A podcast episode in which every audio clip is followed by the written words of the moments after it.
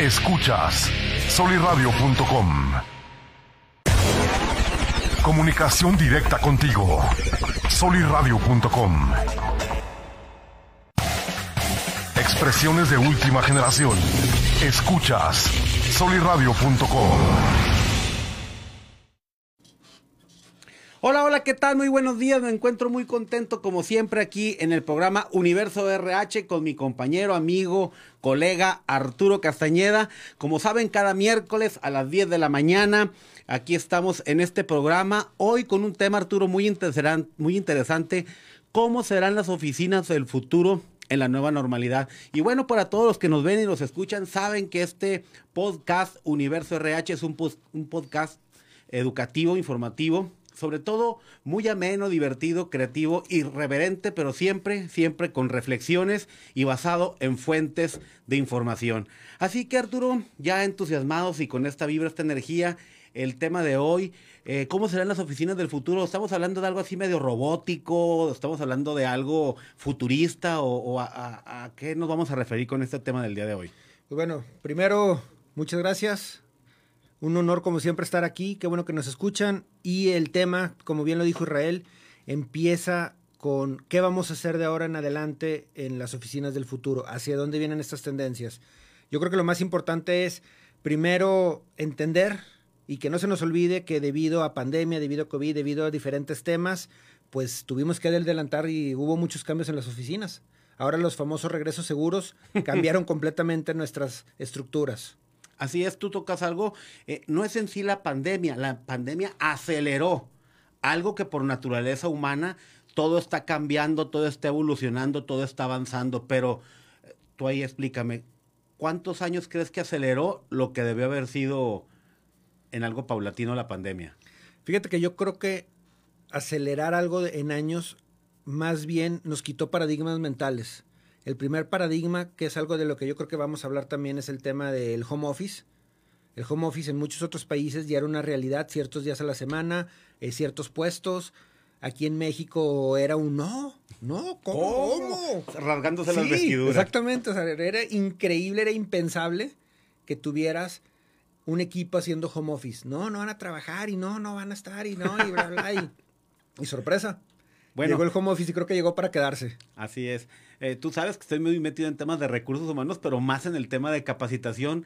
Yo tocaba las puertas, mendigaba, suplicaba, trataba de hacerles ver el tema de conectarnos por videoconferencia en Zoom, las capacitaciones, y hoy todo es online. Así es. Yo creo que también lo que sí aceleró, que lo vimos, fue programas como Zoom, programas como Teams, programas como en, te acordarás que había NetMeeting, te acordarás que había este, eh, diferentes programas que se usaban sobre todo en empresas que tenían oficinas en Estados Unidos, en Japón, en China, en otros lados, y usaban ciertos programas.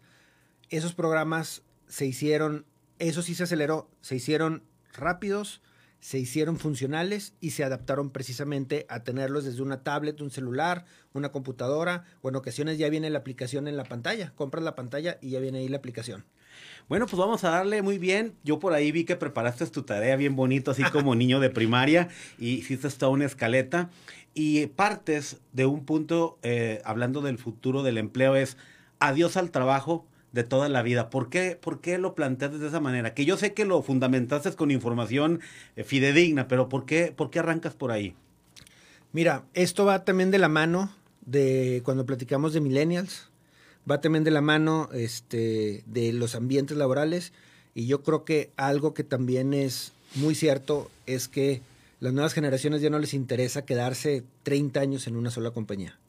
Ya no lo ven como algo viable, ya no lo ven ya no es una paradigma. No, no, simplemente nosotros venimos acostumbrados, nuestros padres, incluso nosotros, traemos ese, esa fidelidad ya de estar en un solo lugar y no estarte moviendo. 10, 15, 20, 30 años. Simplemente también... ¿El promedio cuánto es ahora de un chavo que diga yo por lo menos fiel me quedo cuánto? Tres años. Tres, años es el promedio de acuerdo a lo que nos dicen las estadísticas. Algo también importante es que hay empresas que lo que están haciendo es que te están reconociendo desde el primer año a manera de que cada año sea motivante, quieras algo más, cinco años es una fiesta, un boom, este, diez años no se diga y ya aguantó. A mí me tocó las empresas que le regalaban Sí, el, el reloj. el reloj. El reloj. Pero no a los cinco años. No, no, era el regalo de 10 años o de 15 años. Sí, cierto. Oye, muy bien. No, definitivamente el tema de adiós al trabajo de toda la vida es porque ya las personas no, no se visualizan a 20, 30 años, sino a 3, 5 años en una empresa. Muy bien. Y luego por ahí veo que pones mayor exigencia de estudios. En, en temas de alta eh, especialización en recursos humanos, de fijarse en la gente con mayor experiencia de estudios, es maestrías, doctorados o estamos hablando de certificaciones, acreditaciones, diplomado, exactamente qué. Lo segundo, pero ahorita algo que considero que es crítico, y te va a dar risa y les va a dar risa a los que nos escuchan, pero si no dominas inglés y Excel, no vas a avanzar. Soy un burri- soy un burrito cibernético, pues. Pues no necesariamente, pero la realidad de las cosas es que todo nuestro mundo está alrededor del Excel. Tablas dinámicas, eh, análisis de información, incluso macros. Hay mucho que ofrece el Excel. Muchas personas no saben que la base de las páginas web originalmente era Excel.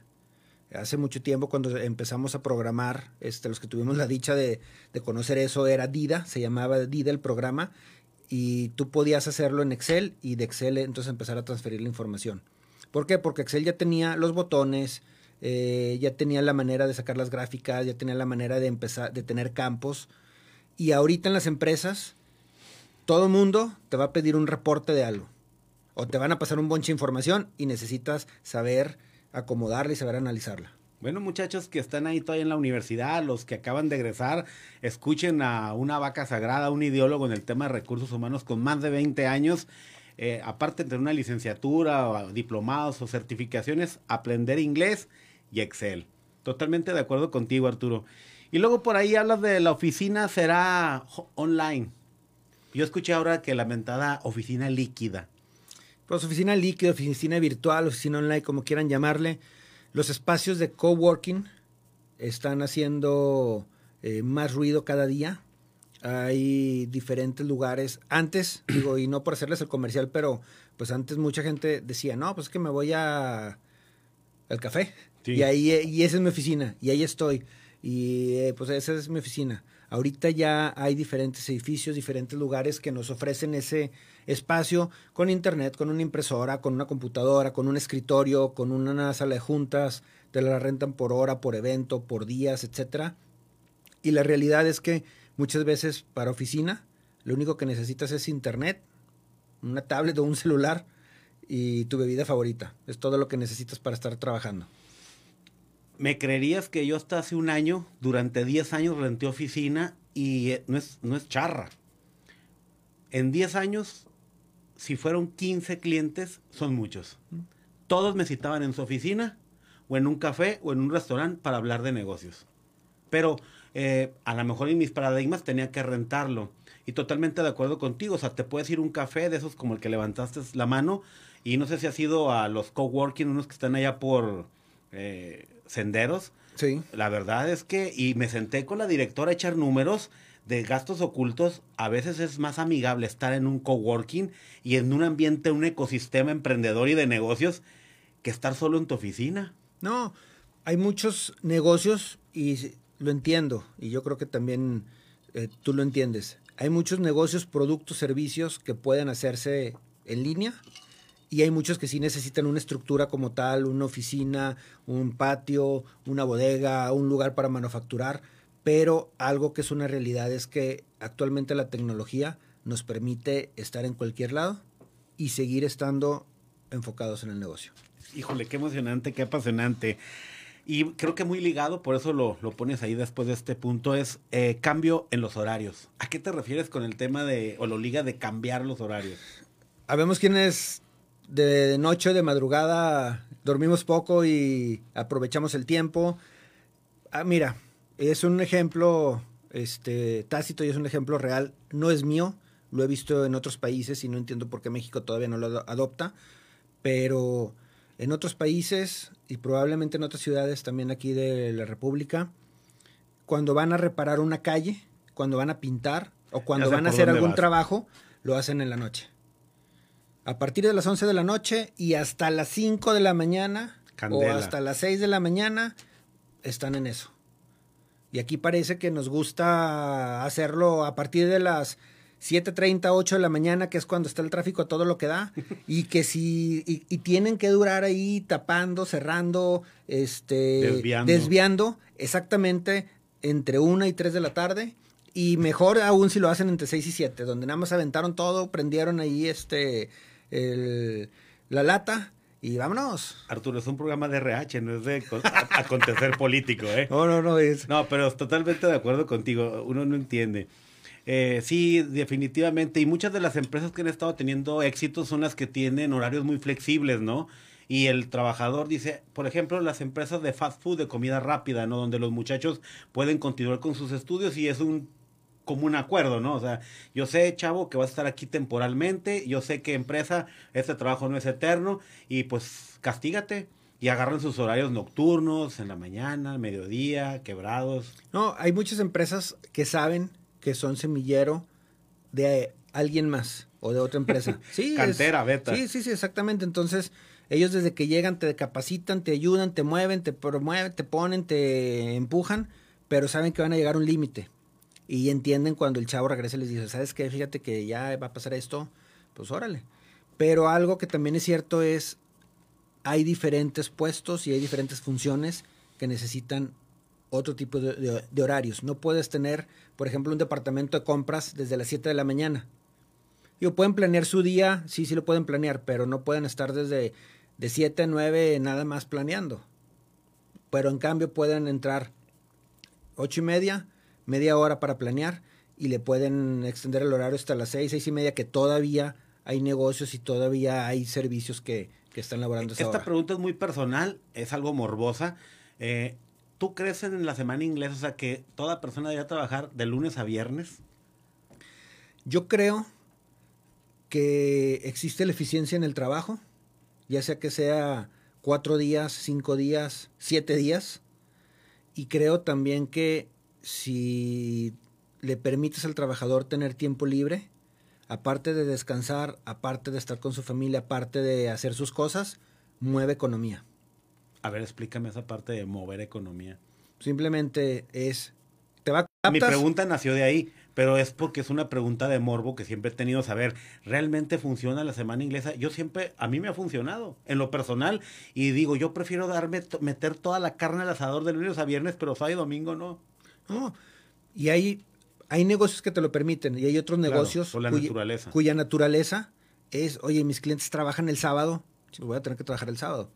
Pero Yo- para eso tienes eh, algún personal especializado de fin de semana. Sí, haces guardias, este, le- Cambias turno. te- te cambias turnos, te pones de acuerdo, pero una vez más, siempre y cuando el trabajo quede listo en la semana. Así es. Porque luego vienen los que no trabajan entre semana y todavía te exigen el fin de semana, pues está complicado.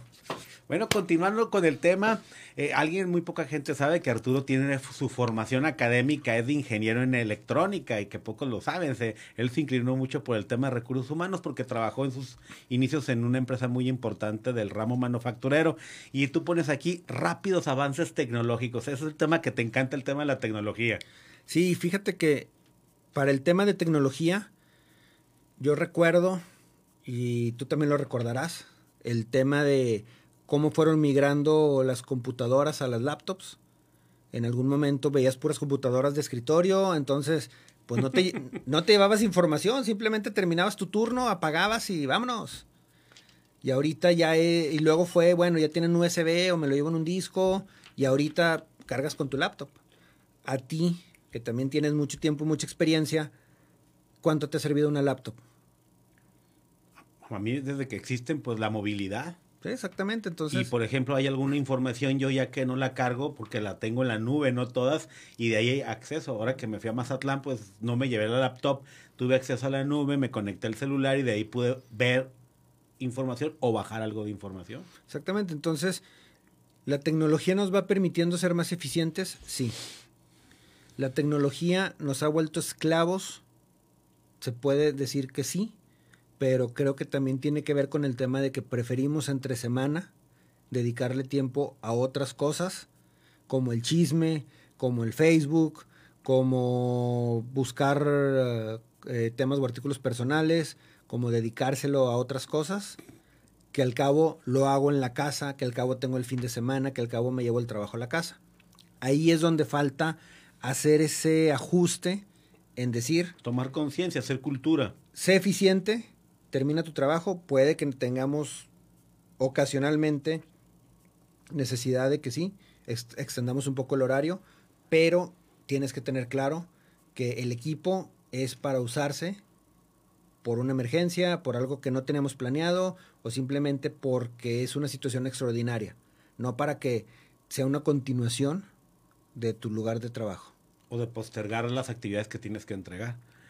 Sí, totalmente de acuerdo. Y creo que un tema después lo enfocaremos en todas las herramientas tecnológicas que pueden fortalecer a un departamento, a una dirección de RH, que yo creo que hay muchísimas herramientas, específicamente nombres y funcionalidades. Hablas también acerca de la globalización económica. Aquí ya te metiste un tema más como más, si no político, más de economía, en un tema mucho de RH. Globalización, palabra también muy quemada, muy trillada, que todo el mundo este, la escucha y no, si es que el mundo globalizado, no, si los negocios globalizados. La realidad de las cosas es que también para el tema de globalización económica, estamos hablando de tema de prestaciones, tema de salario y tema de negocios que ya no son exclusivamente locales. Existe actualmente, y a ti que te gusta mucho el tema de la investigación, estuve platicando con un colaborador de una empresa que tiene mucho tiempo, este, da consultorías, vende seguros, pólizas, fianzas, etcétera, estudios, bla, bla, bla pero algo que es muy cierto es que ellos ya tienen colaboradores a los que les pagan en bitcoins. Su salario ya es en bitcoins. Entonces... Me quedé petrificado porque pues, me, llamó la atención, pero yo no sabía que ya aquí en la comarca lagunera hay gente que está manejando esta dinámica. Sí, y hay empresa también a nivel nacional que ya tiene un programa establecido de recompensa, no tu salario, sino el extra tú puedes seleccionar si lo quieres en dólares, en pesos mexicanos o si lo quieres en bitcoins. Y ellos se encargan de hacer esa, esas transferencias. Entonces, ya estamos hablando de otras monedas, criptomonedas, ya estamos hablando de poder llegar y darte más opciones para que tu salario o tu compensación o ese premio te sepa todavía mejor, digas, pues, pues es algo que me gusta y bien, bitcoins. Eh, ándale, o sea, simplemente hasta por estar fashion glamour, ¿no? ¿Sí? O sea, no es mi sueldo. Eso sí no me gustaría que me lo pagaran en Bitcoin todavía. Estoy retrógrada. Pero imagínate que me digan, oye, ¿sabes qué? Por un bono de productividad, por tu eficiencia, tu trabajo, te vamos a abrir un monedero con algo de Bitcoin. A mí se me haría súper emocionante que alguien me diera, no sé, uno o dos Bitcoin, no sé cuánto valga. mucho, pero que te dieran una fracción de Bitcoin sigue siendo un buen billete. y sigue hasta una chamarra. Tengo, o conozco varios este, compradores, vendedores que en el momento en el que haces la transacción ellos lo que te piden es eso, una tarjeta de iTunes, una tarjeta de Amazon, este, las cargas automáticas para el café, etcétera. Entonces, es una nueva manera de o sea, como trueque, como en la antigüedad, pero electrónicamente. Exactamente, es trueque electrónico. Es una muy buena manera precisamente de pensar fuera del cuadro, de poder establecer el mismo movimiento o cubrir esa misma necesidad y de hacerlo de una manera creativa. El otro tema también, por el tema de la globalización y la economía, es que tenemos muchos productos a los cuales ya podemos accesar de todo el mundo y ya es más común encontrar esas tiendas que dicen venta de artículos japoneses, artículos coreanos, artículos hindús, eh, comida egipcia eh, preparada con los ingredientes traídos de allá, etcétera, etcétera, etcétera eso también ha permitido que se abran nuevas economías, nuevos negocios y que también ya no se vea como que todo tiene que ser aquí local y me tienen que pagar en pesos y tiene que ser a mi alrededor. Ya no hay fronteras. Híjole, qué difícil. Este tema muy apasionante. Yo ahí sí me declaro algo eh, que desconozco, pero me encantó. Y por último cierras con algo aterrador, Arturo. Eh, que aparecerán nuevas profesiones, o sea, van a desaparecer unas y van a aparecer otras. Y si es así, como cuáles tú crees que sean? No sabría decirte si desaparecen, pero sí te puedo decir que aparecen nuevas. U otras ya tuvieron un mayor empuje. Un ejemplo es todo lo que es el cuidado de la salud. Ahora con estos temas tuvieron mayor empuje, tuvieron mayor demanda y obviamente también eh, fueron mejor remuneradas. Hay nuevas profesiones que están saliendo al mercado. Una de ellos es este el tema del trading. Ya se está volviendo una carrera entender y conocer sobre trading. Hay otras carreras que están saliendo a flote que tienen que ver con el tema de importaciones a nivel micro y no macro, que tienen que ver con el tema de negocios internacionales, que ya es distribución, logística, exactamente. Sí, el tema también que ya tiene buen rato en boca de todos es el tema del emprender.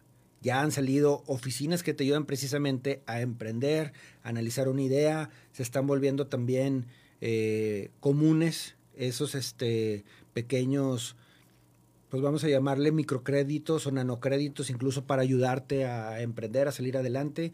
Y hay diferentes actividades, incluso va a haber este, próximamente un tipo Shark Tank, donde hay un curso de, para emprendedores y de ahí llevarlos con diferentes eh, personalidades de aquí de la laguna que ellos van a decidir si invierten o no en esa idea, en ese servicio, en ese producto. Sí, por ahí vi que Canacintra, Torreón y en coordinación con el gobierno del estado, creo, ¿no? Sí, traen por ahí este... 100 mil pesos, algo así a las personas. Sí, entonces, digo, hay mucho que se está moviendo. Yo sé que lo está coordinando ahorita nuestro amigo Iván Lavín. Sé que también hay por ahí este, varias compañías laguneras que dicen, va, voy a ir a sentarme a escuchar y ver en dónde invierto.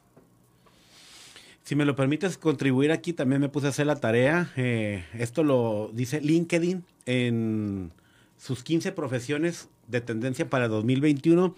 Especialista en inteligencia artificial, todo lo que sean desarrolladores de fuerza de ventas, eh, especialización en servicio y atención al cliente y obvio robótica, ciberseguridad, ágil coach, eh, consultores en la nube, big data, blockchain, eh, ingenierías y desarrollo de, venta, de ventas y negocios y emprendedurismo, lo que estás mencionando.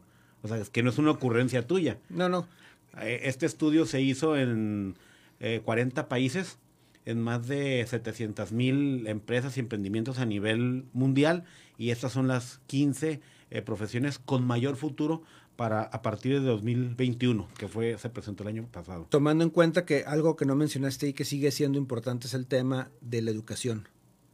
También está tomando fuerza el tema de los maestros, pero ya no el maestro tradicional, sino el maestro que ya es un maestro que trae experiencia de industria, que trae experiencia de negocio y que tiene que convivir con estas herramientas tecnológicas que las cuales platicábamos para precisamente guiar y encauzar al alumno hacia pues, lo que se viene. Así es.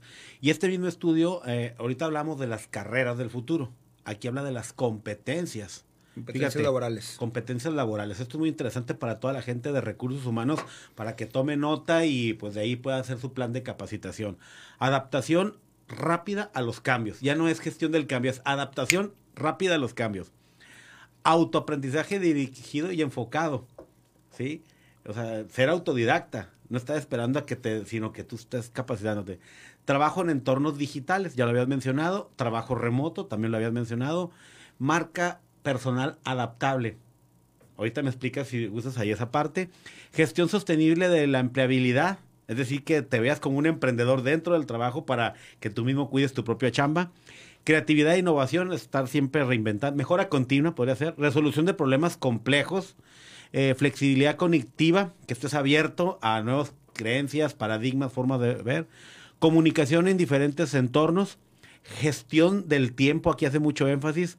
Una escucha activa multi canal, esa también te la dejo, ya van dos que te marca personal adaptable y escucha activa multicanal, integración en, en, entornos robotizados o automatizados, planificación para escenarios inciertos, aquí pone mucho foco, es decir, eh, una mentalidad de rompas en caso de emergencia o qué haríamos en caso de, pensamiento crítico o pensamiento disruptivo y inteligencia práctica, que El tema de la marca personal se empieza a desvirtuar cuando empiezas a generar esa imagen falsa, esa imagen de, De moda, humo, de humo. esa imagen de no me voy a meter ahorita en los por fa- barbones por favor, o no en lo los hagas. pelones o en aquellos que este Vendedores de humo. que les llaman vendedores de humo.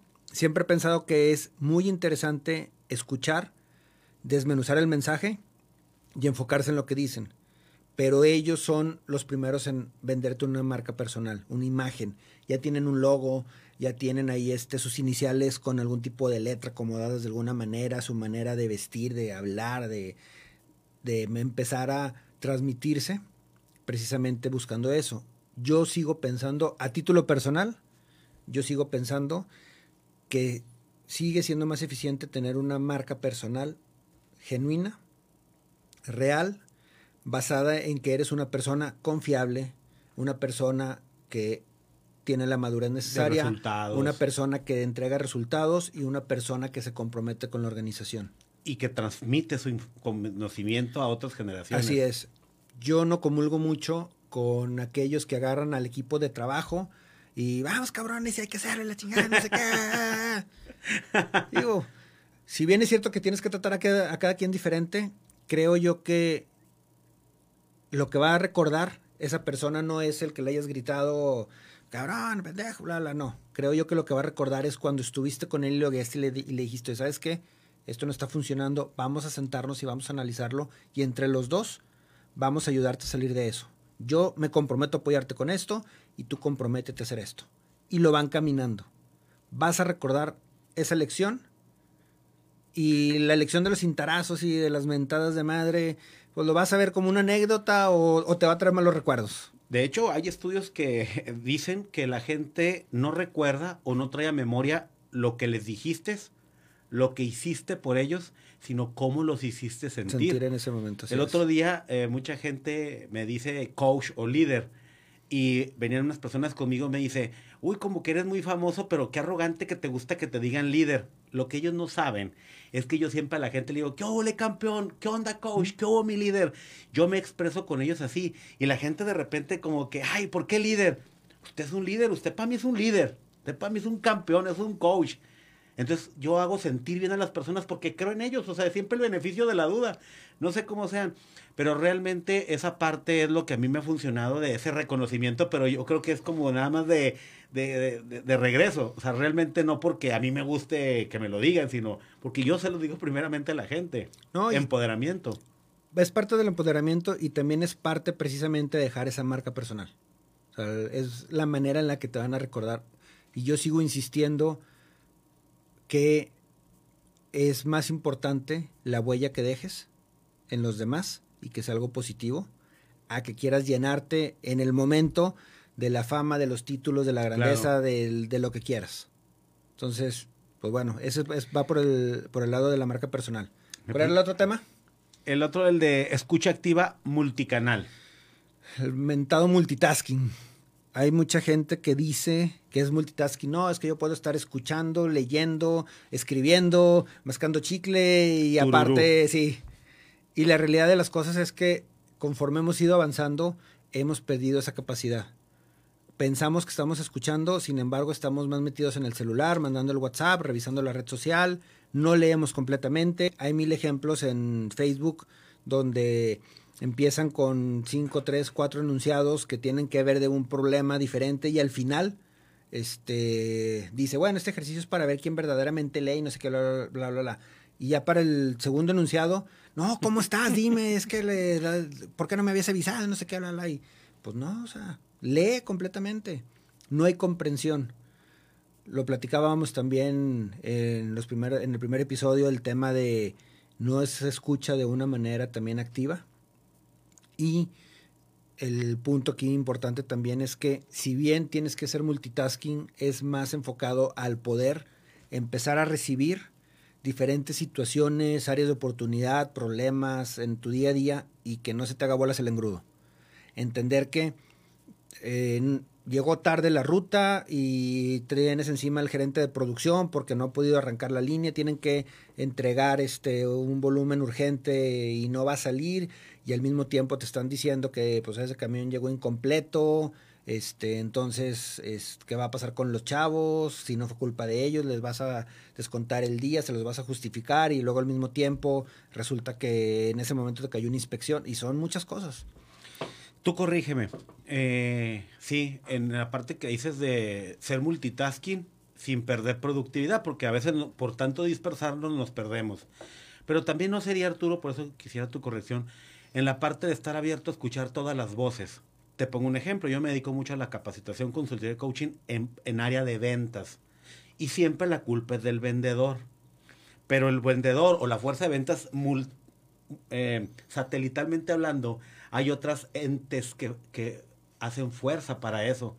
Almacén, cobranza, administrativo, mercadotecnia, eh, mercadotecnia. Entonces, eh, de repente no escuchan y vendedores, señor, es que ese producto ya está obsoleto, necesita decirle al área de compras que renueve su catálogo de proveedores. Señor, es que el almacén yo ya había vendido, pero no me habían avisado que ya no hay en stock, en inventario. Señor, este cliente sabe cuánto nos costó trabajo conseguirlos y usted sabe que, es más, fue de los pioneros y los decretos de cobranza por una tardanza de 30 días le dejaron caer el marro. Entonces, muchas veces no contribuimos y no abonamos a fortalecer un departamento porque no somos multicanal de escuchar todas las voces para resolver problemas y pensamos que es el problema de un área o de una persona cuando es multicanal la solución del problema. Todo en el tema de liderazgo es el escuchar, yo le llamo ver la fotografía completa.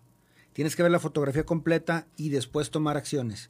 Pero mientras no hagas ese sondeo completo, escuches completamente e investigues de raíz lo que está sucediendo, pues vas a agarrar al primero y primero disparas y luego preguntas. Entonces, costumbre. y pasa mucho eso, ¿eh? Sí. Hay gente que se clava con una sola voz. A mí me encanta un versículo de sabiduría judía hebrea, de ese libro negro que a mucha gente le causa miedo, y dice que en la multitud de consejeros está la sabiduría y la victoria. Y así gobernaban los reyes de la antigüedad. Cuando escuchas todas las voces, dice, dice ese libro, en la multitud de consejeros. No dice en uno o dos consejeros. De repente tú como líder que tienes una posición importante, jerárquica en la empresa, escuchas a uno o a dos. Y si te fijas, los señores de la vieja guardia, los que han construido grandes imperios, eran los que andaban en almacén, andaban, se subían a la ruta, andaban en campo, en mostrados. O sea, los señores tenían la visión global de todo el negocio. Sí, y sabían de qué se trataba, conocían su negocio y por lo mismo también entendían si podías dar más o no. Y se volvía, ahora es una situación donde el mismo dueño decía, ¿sabes qué? Necesitamos hacer este cambio pero ahorita quieres llegar a explicarle al dueño, oye, ¿sabes qué? No, no, es que estamos hasta el copete de trabajo y ya no se puede y tenemos menos manos y son más clientes y bla, bla, bla, bla. Y vas con la persona o que tiene más experiencia o que ya caminó el proceso o que lo conoce de inicio a fin, pues lo primero que va a pasar es que te va a decir, ¿sabes qué? Pues no, no va por ahí. Por ahí. Pero volviendo a, a ese punto, la escucha activa o el ver la fotografía completa o el entender qué está pasando es clave antes de sulfurarse, antes de mentar madres, antes de tomar una decisión o antes de querer crucificar al valiente que fue a decirte tenemos un problema. Híjole, qué importante. Y bueno, para todos los que nos ven, nos escuchan, no nos, no nos hemos extraviado, no nos hemos perdido. Profundizamos en la parte de las competencias, habilidades, destrezas que los nuevos colaboradores deben tener en estas oficinas o en estas empresas o en esas organizaciones del futuro. Y hicimos énfasis en algunas que consideramos Arturo y su servidor por experiencia en las cuales debemos poner un gran atención. Y bueno, sin duda alguna es el tema de planes o entrenamientos verdaderamente intensivos para los liderazgos como agentes de cambio, Arturo. Ahora, un punto importante también con todo esto es, se puede hacer todo de manera virtual. No es necesario tener ahí a, a todo el colaborador para poder ofrecerle todo este desarrollo de competencias, toda esta escucha activa, todo este branding o esta marca personal, todo, todos los temas que hemos platicado, hay que entender que no es indispensable que esté el colaborador ahí sentado enfrente. ¿Es mejor tocar ciertos temas en vivo y en directo? Sí, sí es mejor. ¿Es mejor o es más eficiente hacerlo con el grupo eh, de frente? Es cierto pero no todos los temas pueden ser así.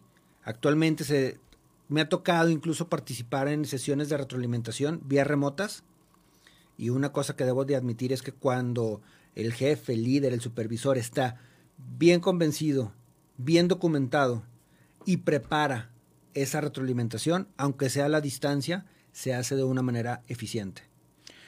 Pues es que totalmente de acuerdo contigo. Imagínate, en un equipo de fútbol de la liga que tú quieras, si los resultados no se dan y no se llega a la liguilla, a la final, se gana el campeonato, ¿quién se va primero? Pero en la gran mayor parte de las empresas se van primero los colaboradores que no dieron el resultado, que muchas de darles el seguimiento. En ese momento nosotros somos los que estamos fallando. Pero cuando el colaborador recibe todo el soporte y decide no hacer las cosas simplemente porque no quiere, ya no le interesó o porque se dijo no, hoy no, pues bueno, el colaborador también lo tiene que entender. Ahí es donde viene otro punto importante. Con todo este empezar a trabajar online, se volvió también clave y se volvió también crítico las evaluaciones de desempeño, aunque sea a la distancia. Números fríos, metas smart y asegurándonos que cada cierto tiempo te voy evaluando y aunque estés a la distancia, si trabajas dos horas y sale el trabajo, bien. Si estás todo el día conectado y todo el día eh, trabajando y no salieron las cosas, pues hacemos el, plan de acción y el análisis. Ya, si de plano no lo cumpliste, pues bueno, entonces creo que algo ahí no está funcionando bien. Estos nuevos eh, ambientes de trabajo también nos obligan a que tengamos un mayor seguimiento. Hay empresas que contrataron software, hay software que te ayuda a saber cuánto tiempo estuvo tu colaborador en línea, qué horarios, incluso qué programas accesó o los horarios en lo que lo hizo y de esa manera puede decir revisando el cumplimiento en tiempo, el cumplimiento en resultados y hasta cierto punto el cumplimiento también en eficiencia. Pero una vez más tienen un costo, eh, no lo no quisimos aprovechar o simplemente pensamos que era más fácil decir que se vengan todos, sepáralos, ponles mamparas, este, eh, que trabajen sin voltear a verse y vamos a regresar. Y creo yo que hay opciones todavía más cómodas, cómodas para poder hacer el trabajo. Nos quedan ahí unos minutos. Eh, ahorita llegamos a puntos de reflexión y conclusión para ir terminando, pero recordándoles, muchachos, este programa de RH Universo RH está dirigido, tiene un objetivo que son directivos, gerentes, líderes de recursos humanos, emprendedores, académicos, universitarios, trabajadores y público en general interesados en sensibilizarse en la importancia del factor humano y cómo desarrollar capacidades para manejar relaciones con otras personas. Te puse estas, esta información, Arturo, para que nos dijeras, ¿y cuál sería la recomendación? O sea, ¿quiénes son los que deben tomar iniciativa? El de recursos humanos, decirle al director o al dueño, señor, necesitamos hacer esto porque los tiempos están cambiando. Imagínate que el RH nos escuchó o el director, ¿sí? General o el dueño lo escuchó. ¿Por dónde debe empezar? Debe empezar. Porque antes, perdón que te interrumpa, el director general o el dueño le puede decir el DRH, el DRH puede decir, no, eh, todavía falta mucho, vamos con madre, señor. Son muchos gastos. Muchos gastos, está dudando de mi liderazgo, usted jamás le ha fallado, puede ser esa resistencia. O el de RH que diga, ay, eh, deja copia el, link del, del podcast. Déjame se lo pongo. Sí, para que lo escuche. ¿Por dónde, Arturo? ¿Quién debe asumir ese liderazgo? ¿Y hasta dónde? Porque a veces los que ocupamos una posición vamos, tocamos base y pues ahorita no. ¿Habría que tirar la toalla o continuar insistiendo? Mira, yo creo que sí hay que continuar insistiendo, pero como bien lo, lo dijiste ahorita, hay que escuchar al resto de la tribu y hay que primero definir hacia dónde queremos llegar. Yo sigo insistiendo en que las organizaciones pueden empezar o pueden mantener o pueden incluso otorgar esa prestación, si así lo quieres ver, de home office, de un horario flexible o simplemente establecer reglas donde estos días, estos horarios, estas fechas o simplemente estos entregables. Hay que seguir insistiendo a eso. ¿Qué nos va a, generar en la organización? Nos genera ahorro en espacio, nos genera ahorros también en traslados, en tráfico, en comedor, en ciertos periféricos que tenemos ahí. ¿Qué nos puede entregar a cambio? Nos va a entregar, pues va a haber colaboradores que se sientan muy cómodos haciendo la rutina en casa o que tengan eh, niños pequeños o que van a poder incluso ir, llevarlos y luego de ahí me regreso a la casa y le puedo dedicar tiempo a hacer mi trabajo, puedo dedicarle tiempo a estar en casa o puedo dedicarle tiempo a otras actividades sin dejar de ser eficiente y sin dejar de estar atento a las necesidades de la organización. Es un gasto, sí, sí es un gasto, el gasto de la laptop, el VPN, el internet, la luz, etcétera, pero no significa que no se pueda llegar a un acuerdo en el que ambas partes digan, ¿sabes qué? Va a funcionar para los dos. Pero mientras no nos pongamos de acuerdo, mientras no entendamos que mi puesto sí se puede y que mi puesto pues no se puede porque es un puesto donde sí hay que estar aquí, o mientras no entendamos que la organización me está dando esto, yo voy a contribuir de esta manera, vamos a batallar. Va a estar complicado el llegar a eso. Fíjate, aquí estoy viendo un estudio de PwC. Pricewaterhouse. Ajá. Y recientemente, tiene un par de meses, y en la encuesta es, toda la gente sí quiere regresar a la chamba, o sea, no todos se quieren quedar en home office. Pero el grueso, el grueso es el 90% de la gente quería regresar a casa, pero todos desean tener esa flexibilidad de híbrido, el casi 40%, del 30% quisiera quedarse, eh, ir tres días y los otros tres, otros quieren dos y unos nada más con que le den un día, de libertad. Fíjate que tú tomaras ese criterio y decir, a ver, deja un censo, gracias, hago un censo y empiezo a, acomodarme, a, a dispersar en horarios. Yo creo que eso traería una sensación para el colaborador de, mira, si me escuchan, mira, la empresa sí se interesa, sí se preocupa, mira, piensan en mí y puedes resarcir muchos otros temas porque, en, por ejemplo, yo preferiría una libertad así de un día o dos días que 100 pesos o 200 pesos reflejados en mi sueldo, ¿eh? Sí. La verdad. Leyendo, estuve leyendo un estudio de Forbes eh, que realizaron el año pasado precisamente con el tema del regreso y compromiso de decir, a mí dime ¿Qué hay que hacer? ¿Cómo me vas a medir? yo lo hago. Y creo que tenemos que llegar a ese punto. No tenerle miedo a sentarnos, a definirlo y explicarlo. Ayer que estaba con mis alumnos, precisamente estábamos viendo el desarrollo de metas y pusimos algunos ejemplos de cómo desarrollar metas y se dieron cuenta que no es tan sencillo desarrollar una meta. No es nada más decir, no, que se cumpla o que no se cumpla. No, pues que me entreguen el 100% si no nada. ¿No? O sea, ya cuando te sientas a tomar el factor humano y todo lo que sucede alrededor, sabes que tienes que ser claro en la estructura de esa meta, tienes que ser claro en que ambas partes conozcan esa expectativa, pero sabes que también puedes llevarla a cabo. Todo es cuestión de dedicarle el tiempo, que no queremos hacerlo, pero se puede. Sí, yo también, cuando era Godínez o que estaba muy chavo recién egresado, tuve jefes muy bravos y fue, para mí fueron mis mentores. Aprendí con gente ruda. Pero yo me acuerdo que tenía una frase y le decía, Lick, yo no soy adivino, ¿eh? Yo necesito que usted me diga el parte policiaco. Y si tú nota, si tú lees una nota, siempre está dónde, cuándo, quién, cómo, por qué, para qué, cuánto.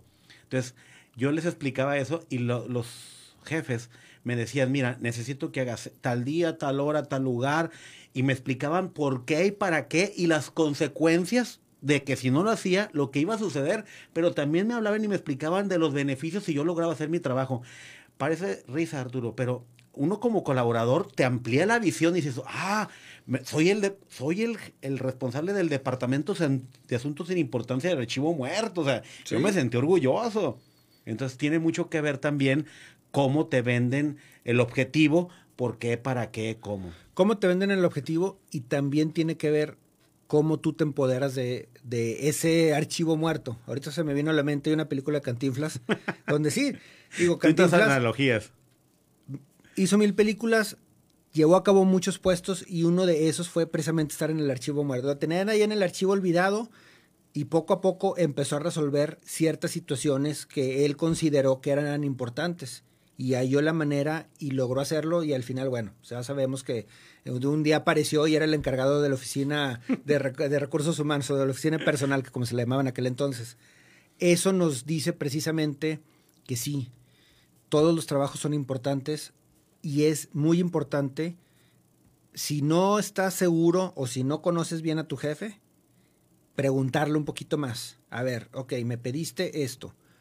¿Lo vas a querer en presentación? ¿Lo vas a querer en un Excel?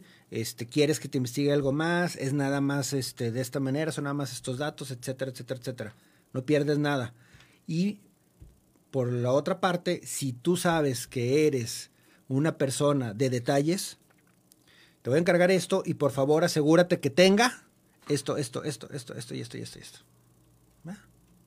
Ambas partes se comunicaron, ambas partes ya pues se pusieron de acuerdo y es también de los cambios que debe de haber actualmente, porque si antes era complicado comunicarse, ahora con la tecnología es todavía más complicado, pero más sencillo. ¿Por qué? Porque le puedes enviar un correo con lo que necesitas, le puedes enviar el WhatsApp con lo que necesitas, ya lo dejaste por escrito, ya hay evidencia, entonces ya no me puedes venir a decir que no sabías que te lo tienes que entregar en color verde, con letra Arial, símbolo, ya, ya no se puede. Así es. Bueno, y para reflexionar el último punto, ¿con qué cerraríamos, Arturo? Yo creo que cerraríamos un minuto. Un minuto. Yo creo que cerraríamos con lo más importante es hay que pensar afuera del cuadro. Por favor, entendamos, vienen estas nuevas generaciones que están creciendo en ambientes virtuales, que están creciendo conectados a un celular, a una tablet, a un internet y que ellos tienen una visión diferente de lo que es el mundo como la tenemos nosotros. Ellos esperan un ambiente de trabajo ya no es tipo Google tipo incluso aquí Tec de Monterrey o varias universidades que tienen esos espacios libres y esos espacios coloridos, esos espacios donde no es tuyo, es de la persona que llega y se sienta. O sea, ya tenemos que traducir eso y llevarlo a nuestras organizaciones. Tenemos que entender también que hay que invertirle a tecnología y tenemos que también familiarizarnos con los conceptos, familiarizarnos con la tecnología, familiarizarnos con el nuevo espacio de trabajo, con los nuevos horarios y obviamente con el personal. Que vean que es algo que nosotros también disfrutamos y que estamos viviendo.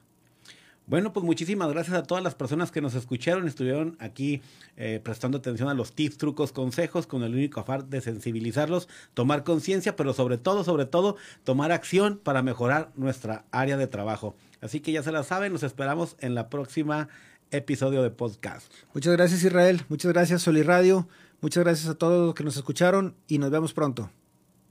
La manera de comunicar evoluciona. Escuchas soliradio.com. Comunicación directa contigo. soliradio.com. Expresiones de última generación. Escuchas soliradio.com.